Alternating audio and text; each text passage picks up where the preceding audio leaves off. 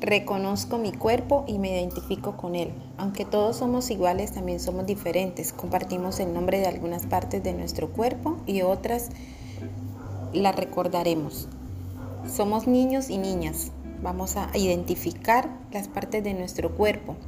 En esta actividad, la maestra realizará la ficha del cuerpo donde explicará cada una de las partes del cuerpo y su nombre